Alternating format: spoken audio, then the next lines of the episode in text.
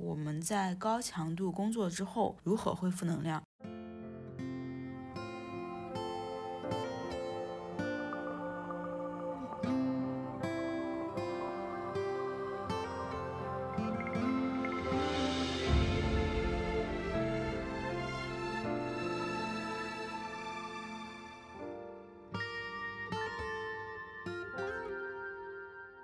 你需要以观察者的身份带入自己的生活。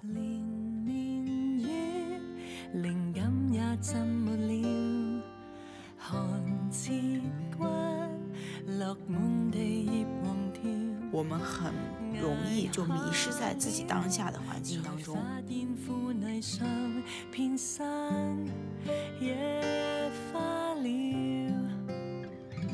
你先要以一个第三者的客观的身份，像在监视器里看自己每天在做什么一样，去观察自己的生活，观察自己的行为。在这个观察的过程当中呢，你要做的就是持续发掘能让自己获得能量的事情。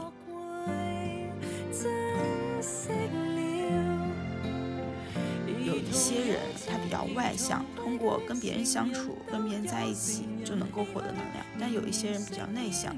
他跟别人在一起会比较消耗能量。过度的开心也是消耗能量的一种方式。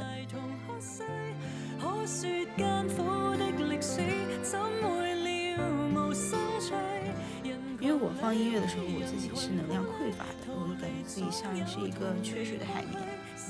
走近时而远去，谁散与聚，都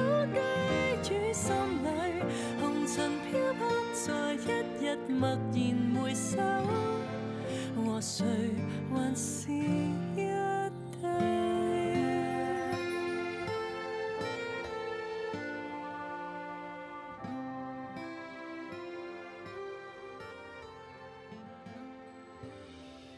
嗨，大家好。这里是怎样都好，我是严二三，这是我的第十二期播客。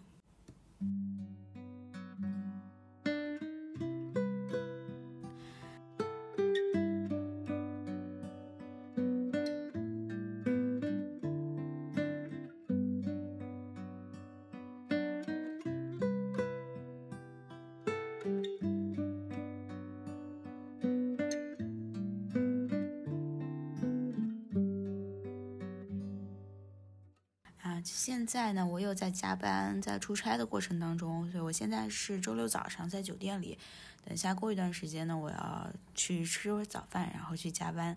又是非常非常忙碌的一周。嗯，我每次出差的时候都会觉得特别疲惫。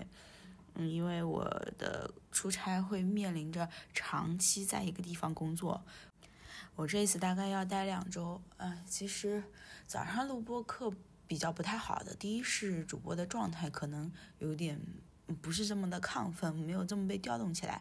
第二是我声音可能有点哑。但是这一期我想聊的事情又非常的跟我现在状态不符合，就是高强度工作后如何恢复能量。呃，其实我很明显能感觉到我现在能量是没有完全恢复的，因为真的这个工作的强度对于我来说有一点过大了。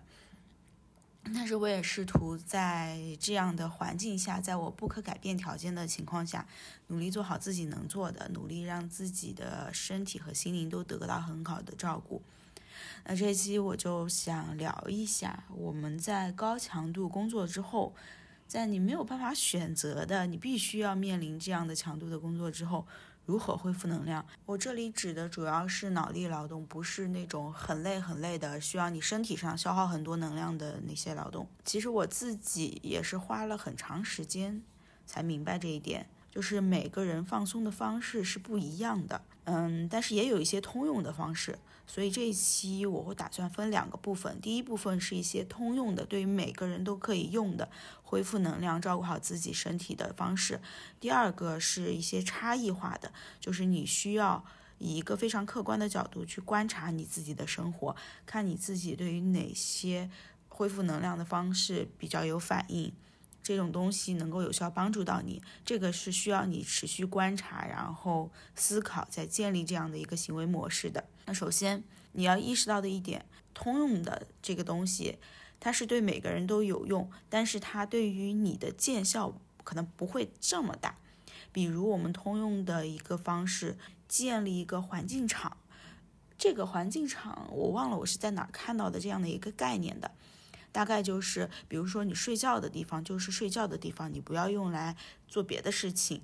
办公的地方就是办公的地方，你把它分隔开。如果是在家里的话呢，就是你卧室就专门用来睡觉，不要在卧室办公或者做一些很强度的，嗯，很强度很高的那些脑力劳动或者只是体力劳动，对应。着我们的工作环境，就是你在办公室里可以尽量的把它当做一个你的工作的环境场。你在这个环境场里面，你就只工作，就一直工作。那你回到你住的地方，不论是出差在宾馆，还是你自己的家里，嗯，有一块区域你是绝对不会碰工作的。嗯，你在这个环境里面，你就尽情的放松，去做自己想做的事情。嗯，所以这是环境场的一个概念，就是你通过在一个环境里重复做同样的动作的叠加，让身体有这么一个潜意识，就是哦，我在这个环境里面，我就只做这样的事情，然后做其他的事情，嗯，可能就跟这个环境场不符。那慢慢的，你在这个环境里面就很身体就能够顺应这个环境场的这个需求，你就会能够达到。嗯，你在特定环境里面就做特定事情的这样的一个目标，这个对于我之前在家休息的时候，我觉得是非常有用的。就是我卧室从来只会晚上去睡觉用，我每天醒来之后第一件事情就是先离开我的床，然后我去做饭，去嗯开始听播客，开启我的新的一天。那我餐桌。也是我工作的地方，我每次都会在那上面工作。那我有两把沙发，一把沙发，一个沙发呢是嗯可以用来休息的，一个沙发是我会坐在上面，有时候看会书，或者是有时候工作坐板凳坐累了会换到沙发上面。那其实我在家里面就会努力给自己营造这种环境场的概念。哦，对，我还忘了说了，我还有一块区域是专门用来锻炼的，就那一块区域，我每次锻炼的时候就会到那里。然后铺一个瑜伽垫就可以开始锻炼了。那我自己是觉得这种方式是能够让自己很好的去适应，嗯，自己的每天要做的事情和自己所待的环境的，就是这个这两者能达到一个很融洽的相处的这样的一个目标。所以，我我自己是非常受用于这个环境场的概念的。啊，我后来想起来，为什么我接触到这个概念？是因为我有一段时间失眠，失眠会导致我在床上睡不着。但其实很多人是会在床上干很多事情的，比如说睡觉之前你会在床上刷手机，比如你会在床上看书，呃，反正各种事情可能都会在床上做。那其实床它承载的活动就已经不光是睡眠了，很可能还有其他的你的一些活动。那这样子造成的一个结果就是，当你在想在床上睡觉的时候。自己放松不下来，或者是你刚刚刷完手机，思维还处于很亢奋的时候，你在床上你没有办法入睡，嗯，这进而就会造成你失眠或者是其他的情况。所以我是因为失眠的这个事情启发了我，我是不是可以说以后我只要在床上，我就少玩手机，给自己规定，比如说看个十分钟、五分钟就可以了，剩下的时间我就。只用来睡觉。那每天如果起床了之后，第一件事情也是我先起来，嗯，起来之后我想干什么再说。就是如果有时候我只是想找个地方放松一下，躺着玩手机，那我会选择替代的沙发或者别的地方，我也不会来床，不会到床上去，嗯，玩手机去做一些。不属于睡眠的事情，那这样子对于我来说是非常有用的。因为经过一段时间之后，我会发现我慢慢的我直接倒床就睡了。就是虽然我以前也是倒床就睡，但是还会有失眠的情况。嗯，现在基本上不太会失眠，而且即使我早醒，就是比如说四五点就醒了，我我醒来之后第一个反应也是先起床，呃，比如说上个洗手间或者是去做一些别的事情。嗯，如果自己这个时候觉得很累，那我等床的温度冷却下来之后，我会再回到床上睡觉。如果没有的话，那我就就先做别的事情，就先不管我早醒的这件事情。等以后有时间了，我再把这个能量再补回来。就整体来说，如果你在一个非常高强度工作的环境下，你需要让自己有一个比较稳定的环境以及行为模式。因为外界的工作已经足够消耗你了，已经足够动荡了，你应接不暇，需要保持紧张，保持警觉，去随时应付外界的情况。那当你闲下来之后，你需要有一个很稳定的东西去支撑你，让你处于不需要思考，也不需要动太多脑筋，就很舒服的这样的一个状态。那环境场，我觉得是每个人都可以尝试一下的。这样的一种方法，比如我现在工作的时候就只在办公室工作，回来之后是坚决不打开工作上电脑的。如果迫不得已非打开的话，我会在我的写字台特定的区域工作一段时间。那当我结束之后，我就离开那个区域，我不会说在床上工作或者在其他地方工作，就只在特定的区域工作。这样我其他的环境就可以被用来放松了。那这是我认为第一个非常有用的建立环境场的方式。那第二部分我想提的就是，对于每个人来说非常不同的、有差异化的东西。这个东西，如果你想做到的话，前提有一个点，就是你需要以观察者的身份带入自己的生活。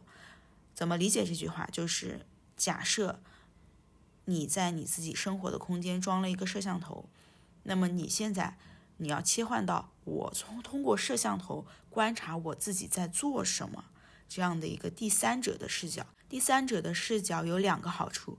第一个好处是把自己抽离出来，因为我们很多时候做事情的时候是带有自己的情感和情绪的，我们很容易就迷失在自己当下的环境当中。也就是常说的不自知嘛，这样的一种状态下，其实你是不能够很好的了解自己，我现在在做什么，我为什么这样做。这个我觉得大家在生活上当中可能会都有体会，就有时候你明明在做一件这样的事情，哎，你却发现自己很神奇，我为什么要这样做？我为什么就嗯打开了手机？我为什么就默默的打开了一个软件？我也不知道，就划手机的时候就突然就打开它了，就不知道为什么。其实这就是无意识的行为。那我们现在要做的就是有意识的行为。你有意识的以一个独立的视角，一个第三者的身份，不带任何情感的去观察自己的生活，观察我现在在做什么。那以一个独立观察者的身份去观察自己的生活，还有一个好处就是。可以给你允许有思考的空间。大多数人都知道，我们经常有时候是处于一种 autopilot 模式，你不需要思考就能够吃饭，就能够走路，这就是 autopilot 模式。那如果你想要去关掉这个模式，切换成一种思考的模式，你是需要消耗能量的，你是需要去想我为什么会这样，我现在在做什么。那以第三者的身份就能够很好的帮助你去思考我为什么要这样做。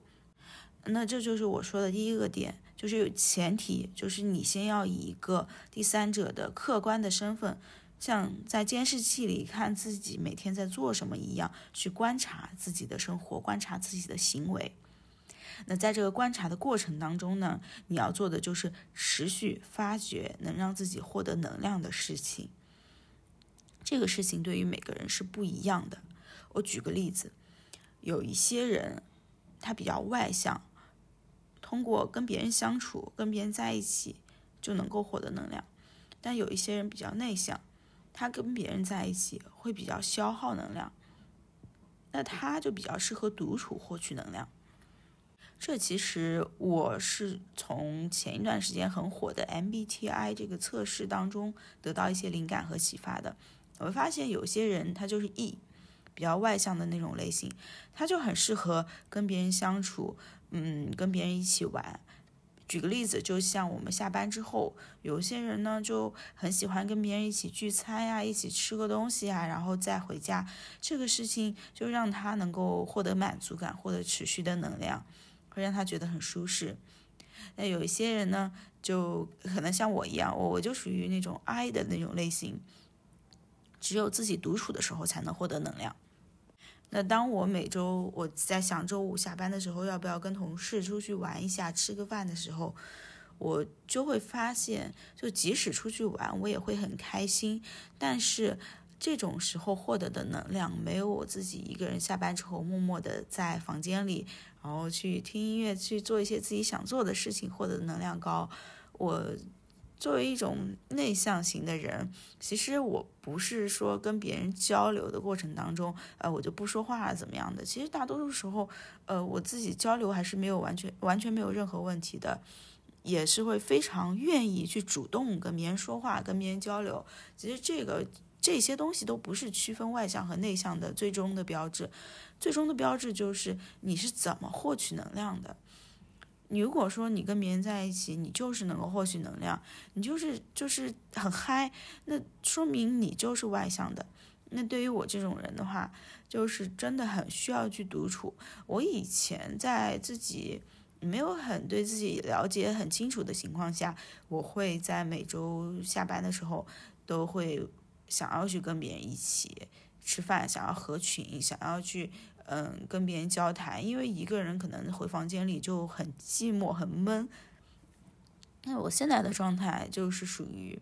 嗯，我会更倾向自己跟自己相处，回来之后做一些事情，哪怕很无意义的事情，我都会觉得能够获得能量。嗯，而且跟别人出去，那回来的时间就有一点晚了，就不确定了。我自己的话，我需要一个过渡期，就是我先从工作回到自己的环境里，自己环境里让自己放松下来，然后放松下来之后，我就可以很早睡觉。嗯，就是比如说我晚上九十点钟就可以睡觉了，比之前会提前一些。那这个对于我来说就是非常好的获取能量的一种方式。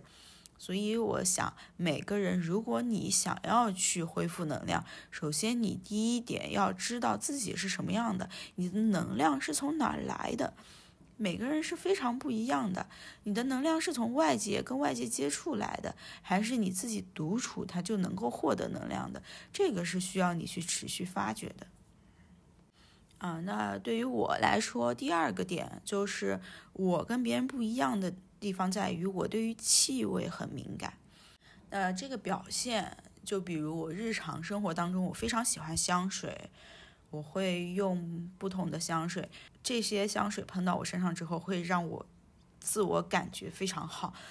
就好像这个世界是新的一样，空气是新的一样，然后自己周围环绕着一种氛围，这种氛围会。保护着我，让我的能量不被外界夺走，让我非常的呃保持活力，也非常有非常开心。那这是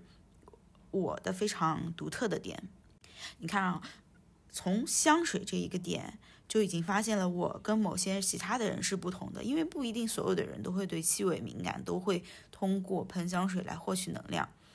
那。如果说你跟我一样的话，那其实我们还会有不一样的，就是你喷什么样的香水，你会觉得开心，会觉得有能量。这个东西就需要你自己在生活当中不断的摸索，跟不同的气味不断的碰撞，最终发现一种自己非常适合的、非常喜欢的能量。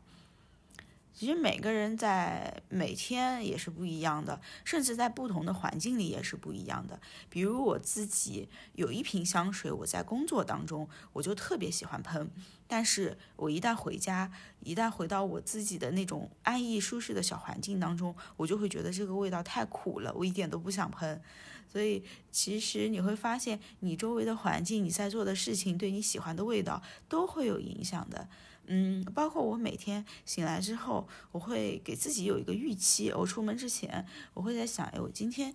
想要有一个什么样的状态？比如我今天对自己已经很自信了，那我就更倾向于去喷一些，嗯，让自己，嗯，让自己心情更愉悦一些的香水。嗯，如果我今天可能不那么自信，我就会喷一些让我觉得喷上之后我就是一个超人，会让自己更有自信的香水。不同的香水带给我的感觉是非常不一样的。我需要通过它来调节自己，让自己以一个非常好的状态去面对新的一天的工作和生活。这就是我的一个小的窍门。当然，对于你来说，可能你跟我非常不一样，你喜欢的香水跟我也非常不一样，或者说你甚至根本都对香水不感兴趣，你对另外一件事情感兴趣，那就做你觉得你感兴趣的事情，然后持续的从从中获得能量。那还有，比如大家都之前提到过的读书和看电影啊这样的方式。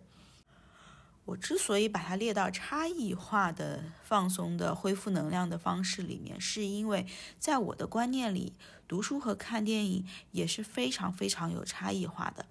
虽然说它表面上只是单纯的说读书和看电影这样的一种方式，但是实际上它背后对应的是不同的书和不同的电影。有些人就非常倾向于看那些推理剧来放松，因为他本身就很喜欢思考。但是对于我来说，看推理就是非常耗脑子的一件事情。如果我要选择放松的话，我完全不会看推理。那有些人会喜欢看喜剧，或者大多数人都觉得。喜剧对他来说就是一个放松的方式，因为喜剧是让人开心的嘛，对吧？开心，那那就能够得到能量，就能够放松了。但是在我自己的生活当中，我会发现我是没有办法从喜剧当中获取特别多的能量的，反而这个东西对于我来说很消耗。为什么这么理解呢？就是喜剧会让我开心，但是我这个人因为可能笑点太低了，就太容易开心了。然后这样子会导致我在看完一部喜剧之后，我整个人非常的疲惫，就是会觉得哎呀好累啊。但其实，嗯，你要知道，开心过度的开心也是消耗能量的一种方式。就是你是开心了，但开心它是一个情绪强度很高的这么一个情绪。怎么理解情绪强度呢？情绪强度就是嗯程度。那假如说我们中间的这个是零，左侧零到负十是悲伤，那负十是非常悲伤，然后呃从零到负十的过程当中，悲伤的程度逐渐增加，零到十是开开心快乐，嗯十是超级超级快乐，那可能嗯从十往下会递减，你的快乐程度会递减。那假如说我们的情绪唤起强度存在这么一个时间轴的话。那其实看喜剧对于我来说就有点情绪强度过高了，可能就八九分这样子的情情况。但实际上，如果你想要恢复能量，你是不能够有这么强的情绪唤起度的，因为这么强的情绪唤起度对于你来说，你就要去调动自己的能量去消耗。嗯，所以嗯，如果说。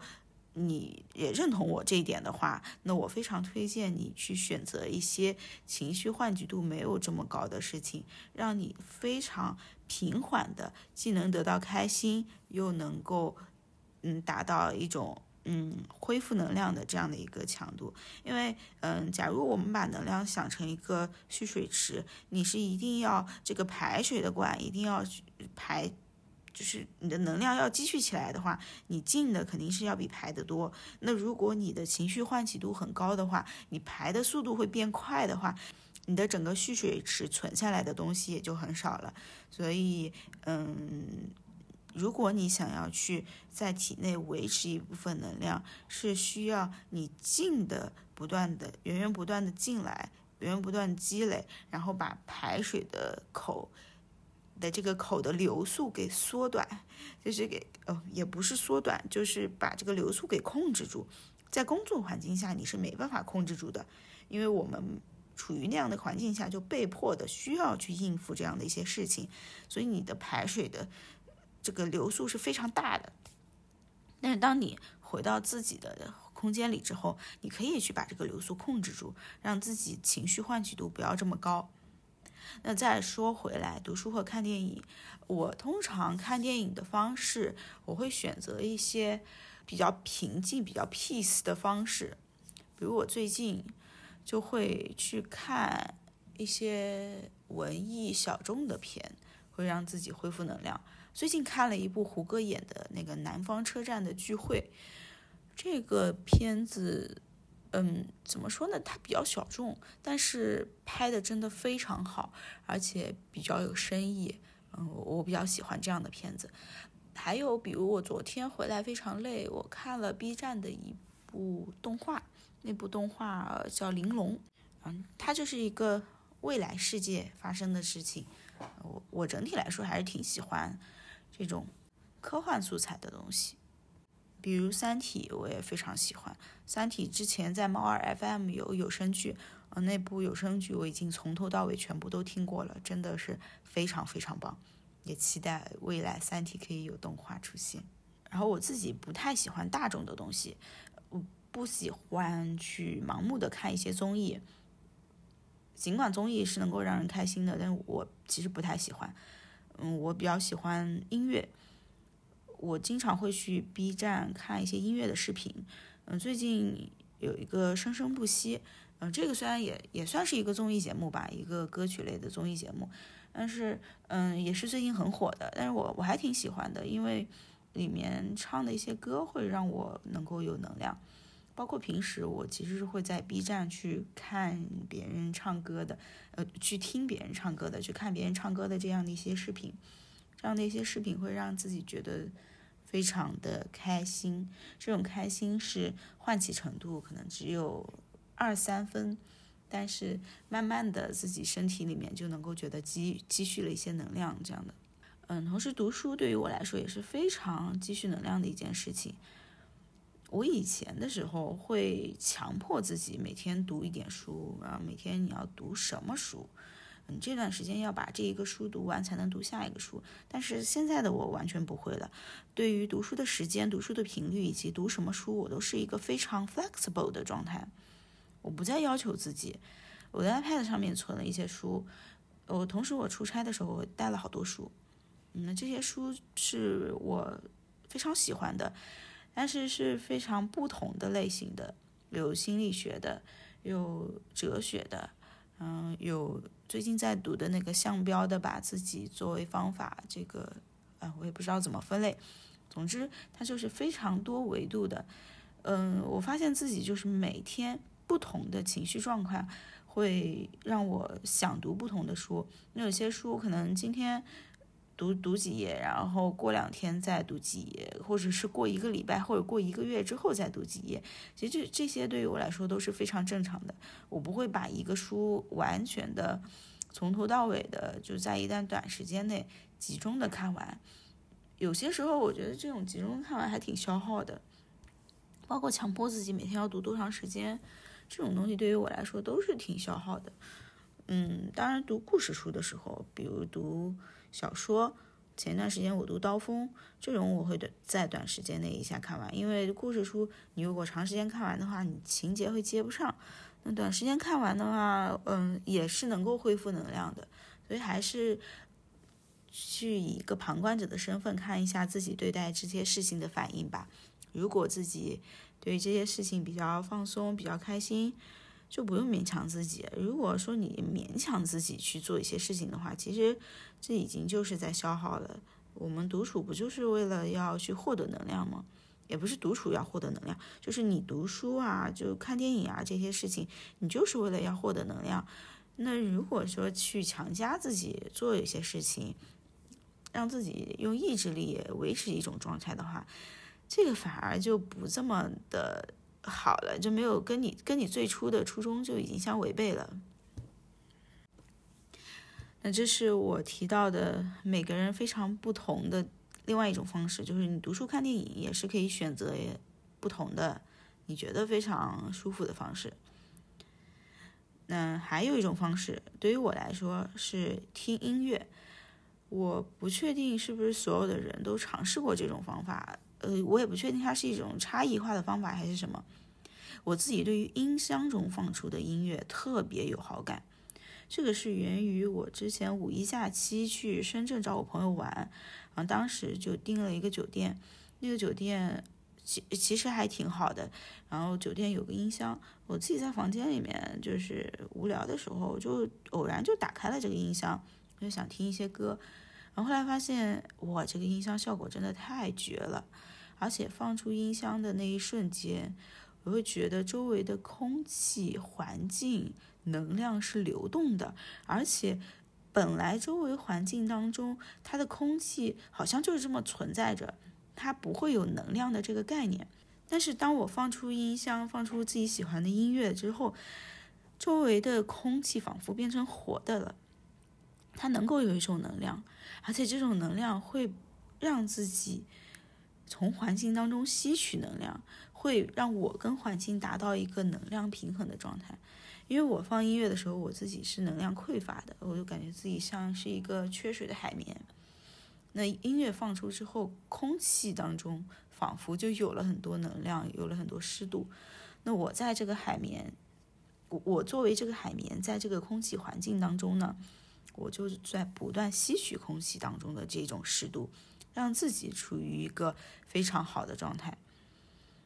这是当时我的第一个体验，我觉得哇塞，简直太棒了。那第二个体验就是当时我有一天早上醒来的时候，也是就躺在床上看手机。因为不想起嘛，就是一般会拖延个十分钟、五分钟的样子。这个跟我一开始提到的能量环境场的这个概念不冲突啊。嗯，就是短时间内的话，我还是觉得呃非常 OK 的。那我当时在床上刷手机的时候，我就就把音乐打开了，把音箱打开了。当时我跟我朋友睡一起，然后他睡我旁边，然后我们两个都觉得就是都没有说话，但是都觉得。哇，有音箱真是一件非常开心的事情。就是早上起来，你躺在那里，嗯，把先用手机把音箱打开之后，就就可以不用看手机了，就就在那里躺着听着音乐，非常的舒服。嗯，当然前提是那个音箱它可能呃要有一定的，就是应该是功率还是什么，嗯，就不能太小，太小的话，其实跟手机放出来的音乐没有什么区别。当时我用的那个宾馆的音箱好像是 JBL 的那个音箱，还是一个圆的，嗯，能够它放的音乐已经足够充满整个空间了，我自己感觉就蛮好的。后来回家之后呢，我就买了 Marshall 的音箱，是那个便携的那个音箱，非常长方形的一个长条。那那个音箱也是我从家里带到我现在出差的地方。每天回宾馆之后，就会把自己喜欢的音乐打开，或者是把我最近在听的《三体》有声剧打开。那通过这样的一种方式呢，我就把自己从工作的环境当中过渡到了自己在宾馆休息的环境。那这是结合到我第一开始提到的那个环境场的概念。那第二个呢，就是嗯，听音乐其实真的能让我放松下来，尤其是在音箱里传出的音乐。它跟手机里不一样，手机里的会你会感觉到是一个声音源，它很单薄，它就是从那里传出的。但是音箱传出的声音是能够充斥整个环境的。就你不会觉得我在这个环境当中，我距离音箱近一点，或者或者距离音箱远一点，这个能量就非常的不一样。我我觉得音箱至少好一点的音箱不会说有这么明显的差别。就是我我会觉得，我一旦音箱放出来音乐，我的环境当中每一个点都是充满了基本上相同的能量的，我不需要去特地靠近这个音箱。嗯，当然，音量的强度是会随着你跟音箱之间的距离而递减的。就肯定我们离音箱越远，听到的声音越小嘛。只是就是，嗯，在这样的一个相对来说比较小的空间范围内，我觉得音箱还是能达到让整个环境当中充满能量，然后把自己浸泡在里面，去努力的吸收能量的这样的一个效果的。所以我自己是非常非常非常喜欢听音乐。并且通过音箱听音乐，达到获取能量的这样的一种效果。呃，我还想提一点的就是，每个人喜欢的音乐类型是不同的。有些人喜欢古典乐、钢琴曲，有些人喜欢现代流行，有些人喜欢欧美。那如果你自己喜欢的音乐是嗯非常特定的，就有特定的偏好的话，我建议你还是。去做一下功课，看一下哪种音箱比较适合。比如我自己买的这个 Marshall 的音箱，我发现 Marshall 挺适合摇滚的，嗯，但是不适合全是古典的音乐。我自己之前听喜欢的那些非常小众的乐队，还是挺好的，嗯，包括听周杰伦，周杰伦也不是摇滚，但是也还可以，嗯，但是听五月天的歌就非常非常可怕。五月天的歌非常好听，但是他那个古典很多，大多数的歌古典都非常多，然后在马 在马歇尔那个音箱传出来就是一个非常躁动的状态，因为大家都知道马歇尔的低音非常棒嘛，然后马歇尔他会把古典什么东西就标的很明显。那你听五月天的歌，如果全是古典的话，简直就是疯了，这个太可怕了。所以建议大家，如果你在选音箱的时候，至少是先了解自己平时经常听什么，根据自己听音乐的风格品味，然后选择一个合适你的音箱。我觉得马歇尔听钢琴曲也还可以，也也挺不错的，就是挺清晰，挺清晰的。你看，其实这也是一个需要你去思考，需要你站在一个客客观独立第三方去考虑。我适合什么样的音乐，然后再根据这个去选择一个音箱，这样的一个思路。所以其实，嗯，生活当中我有很多事情等待你去发掘，你可以去想一想自己从哪些事情上面能够获得能量。那我今天提到的。总结来看，就是第一个是通用的，就是你去建立一个环境场这样的一个概念；第二个概念就是一个差异化的，嗯，对于我来说，闻气味，然后读书、看电影以及听音乐，这些对于我来说都是非常有用、能够获取能量的方式。那你可以去。借助我刚刚说的那种第三者的客观的观察的身份，去带入自己的生活，去看看自己适合什么样的方式。你的可能跟我的一样，也可能跟我的不一样。你可能是喜欢运动，对吧？有些人真的非常喜欢运动。我是属于运动天赋比较中等的那种，你可以运动，但是我也不会特别的每天都运动，不会能从运动当中获得极致的快感和体验。嗯，所以这个对于每个人来说真的是非常不一样的。那我做这一期播客也是想要有一个抛砖引玉的作用吧，就是先跟大家提出这样的一个概念，嗯，再举一些自己的例子，那你可以结合我的经历去看看什么是适合自己的。总之呢，现在生活其实。大家生活压力已经非常非常大了，工作压力很大，工作占用了我们很多的时间，所以一定要在这样的环境下照顾好自己的身体和心灵。那既然工作会消耗我们的能量，我们也没得选的话，我们就需要去照顾好自己，在工作之后恢复能量。那这个对于每个人来说都是长期来说是非常有益的一件事情。那今天的播客就到这里了，待会儿我要去上班了。能祝你们有一个好的周末，下一周有一个非常好的心情，能够积蓄能量，开始尝试去调动一些东西，让自己的生活能够因为有了这些东西获得更多的能量，能够活得更舒服一些。其实就只要舒服自在就好了。好，这就是本期的怎样都好。希望你下周能够有个好心情，拜拜。